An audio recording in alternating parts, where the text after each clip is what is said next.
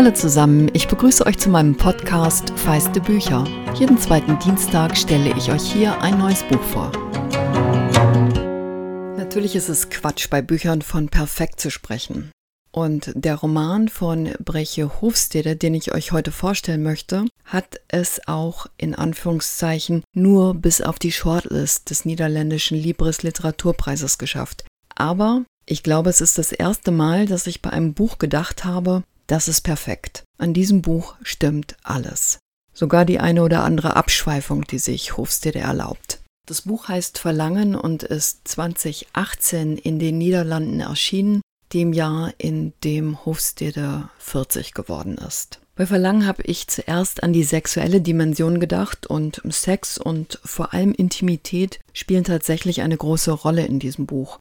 Doch es geht um sehr viel mehr. Es ist vordergründig die Geschichte einer Trennung, aber es geht eher um das Verlangen nach einer inneren Freiheit, darum, sich selbst zu finden und es ist eine Geschichte der Liebe. Was bedeutet es überhaupt, sich auf jemanden einzulassen?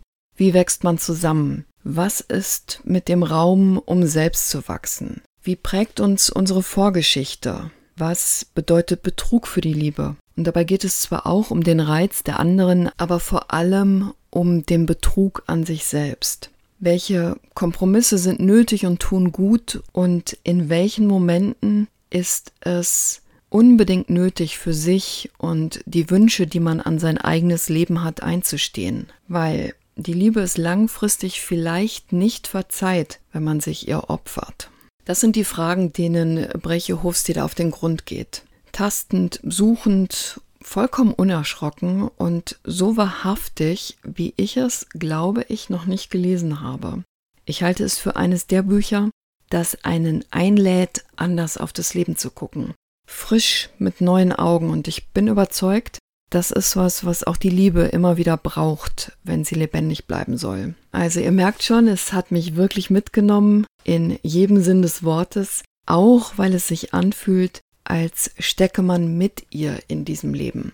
Da sind wir jetzt wieder bei der Gefahr, Autorin und Ich-Erzählerin zu verwechseln. Tatsächlich spielt Hofstede aber sehr offensiv mit dem Autofiktionalen also diesem Genre, das nicht autobiografisch sein will, weil es ein ausgeprägtes Bewusstsein dafür gibt, dass jede Geschichte, die man erzählt, hochgradig subjektiv ist und damit halt auch das Autobiografische mit dem Fiktiven verbunden wird. Ihre Erzählerin heißt Breche, wie sie selbst. Beiden teilen nicht nur das Äußere, sondern auch jede Menge Erfahrungen, etwa das Studium der Kunstgeschichte. Beide sind Autorinnen und beide haben einen Burnout erlebt. Ein Thema, worüber Hofstede schon früher einen sehr klugen Essay geschrieben hat, der bei uns unter dem Titel Die Wiederentdeckung des Körpers erschienen ist. Ich stelle euch einen Link dazu in die Episodenbeschreibung. Und ich lese euch jetzt mal ein paar Zeilen vom Klappentext vor, denn damit ist der Rahmen eigentlich gesteckt.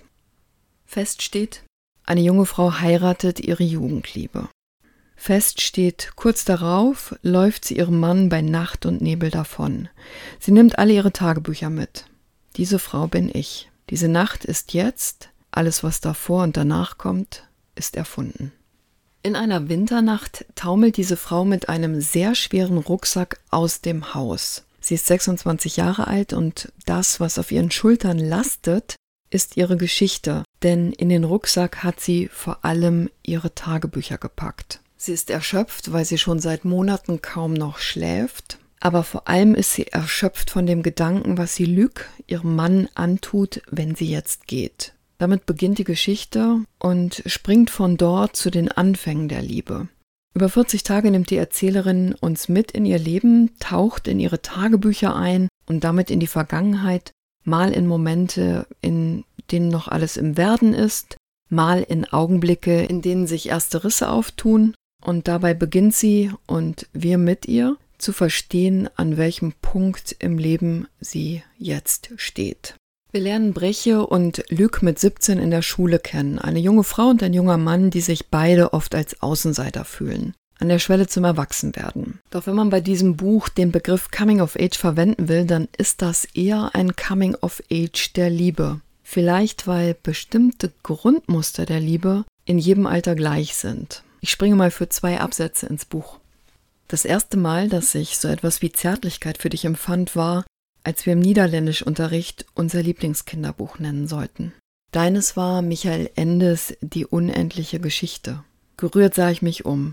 Ich staunte, dass du, der angeberische Sprücheklopfer, dich mit der Hauptfigur Bastian Balthasar Buchs identifizieren konntest, mit dem schüchternen, pummeligen Jungen, der beim Sport nicht mithalten kann und von seinen Klassenkameraden gehänselt wird, so dass er sich mit einem Buch auf dem Schuldachboden versteckt.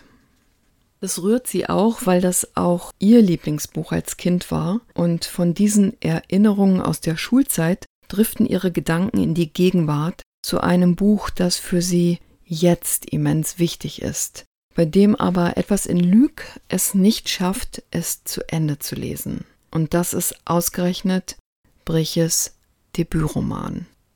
Klingt kompliziert mit den verschiedenen Zeiten?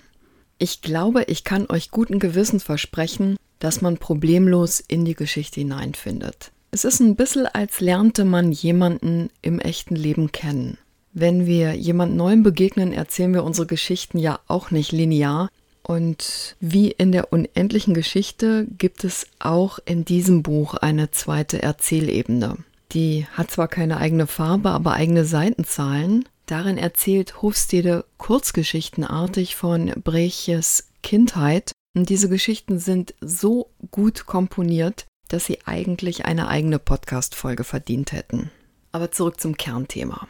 Breche stammt aus einer Familie, die so heil ist, wie Familien manchmal heil sein können. Lüks Eltern dagegen haben sich früh getrennt und die Mutter, eine Französin, ist zurück nach Frankreich gezogen. Die Verunsicherung, die Lüg in sich trägt, soll Breche heilen. Das ist ein unausgesprochener Vertrag zwischen den beiden. Und später wird ihre Familie nicht verstehen, dass etwas, was so richtig aussieht wie die Liebe der zwei, für Breche zerstörerisch werden kann.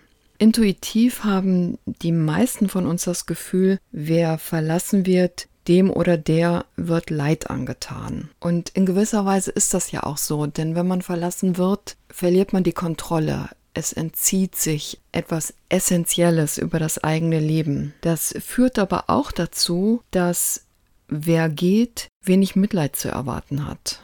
In Verlangen geht es aber nicht um ein Gut und Böse. Vielleicht habe ich mich auch deshalb immer wieder mit beiden identifizieren können, habe das eine von Lück in mir entdeckt und das andere von Breche.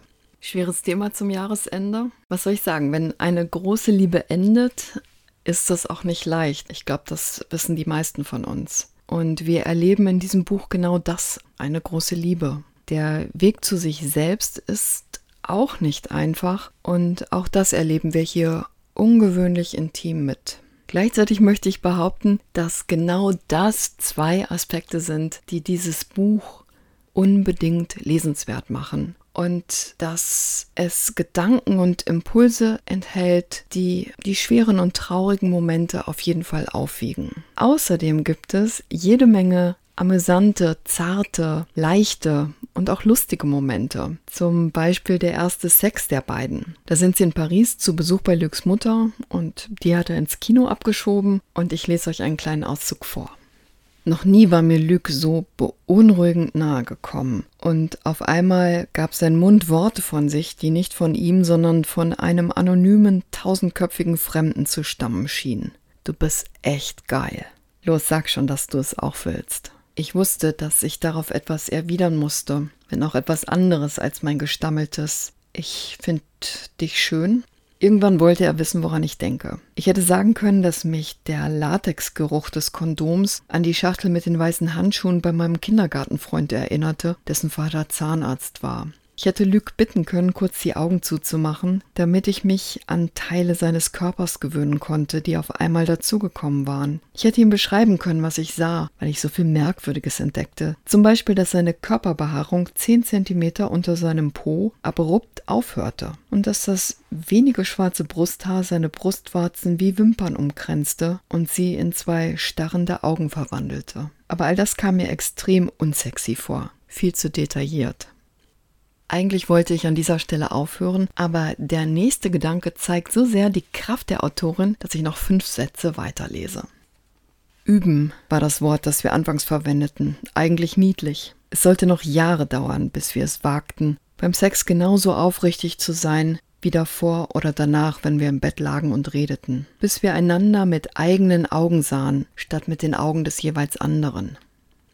Verlangen von Breche Hofstede ist als Hardcover bei Oktaven erschienen und kostet 24 Euro. Christiane Burkhardt hat die 431 Seiten aus dem Niederländischen übersetzt. Das war sie, die vorletzte Folge des Jahres und von meiner Seite eine ganz, ganz große Leseempfehlung für eigentlich alle. Ich finde, man nimmt richtig viel daraus mit. Ich wünsche euch jetzt erstmal schöne Weihnachten hoffe, dass es euch gut geht, trotz dieser besonderen Umstände und freue mich, wenn wir uns noch einmal wieder hören zur letzten Episode des Jahres. Und wenn euch Feiste Bücher gefällt, empfehlt den Podcast bitte weiter. Über Feedback und den Austausch mit euch freue ich mich am liebsten auf Instagram, aber auch gern per Mail an feiste Bücher, Bücher dabei mit ue.gmx.de.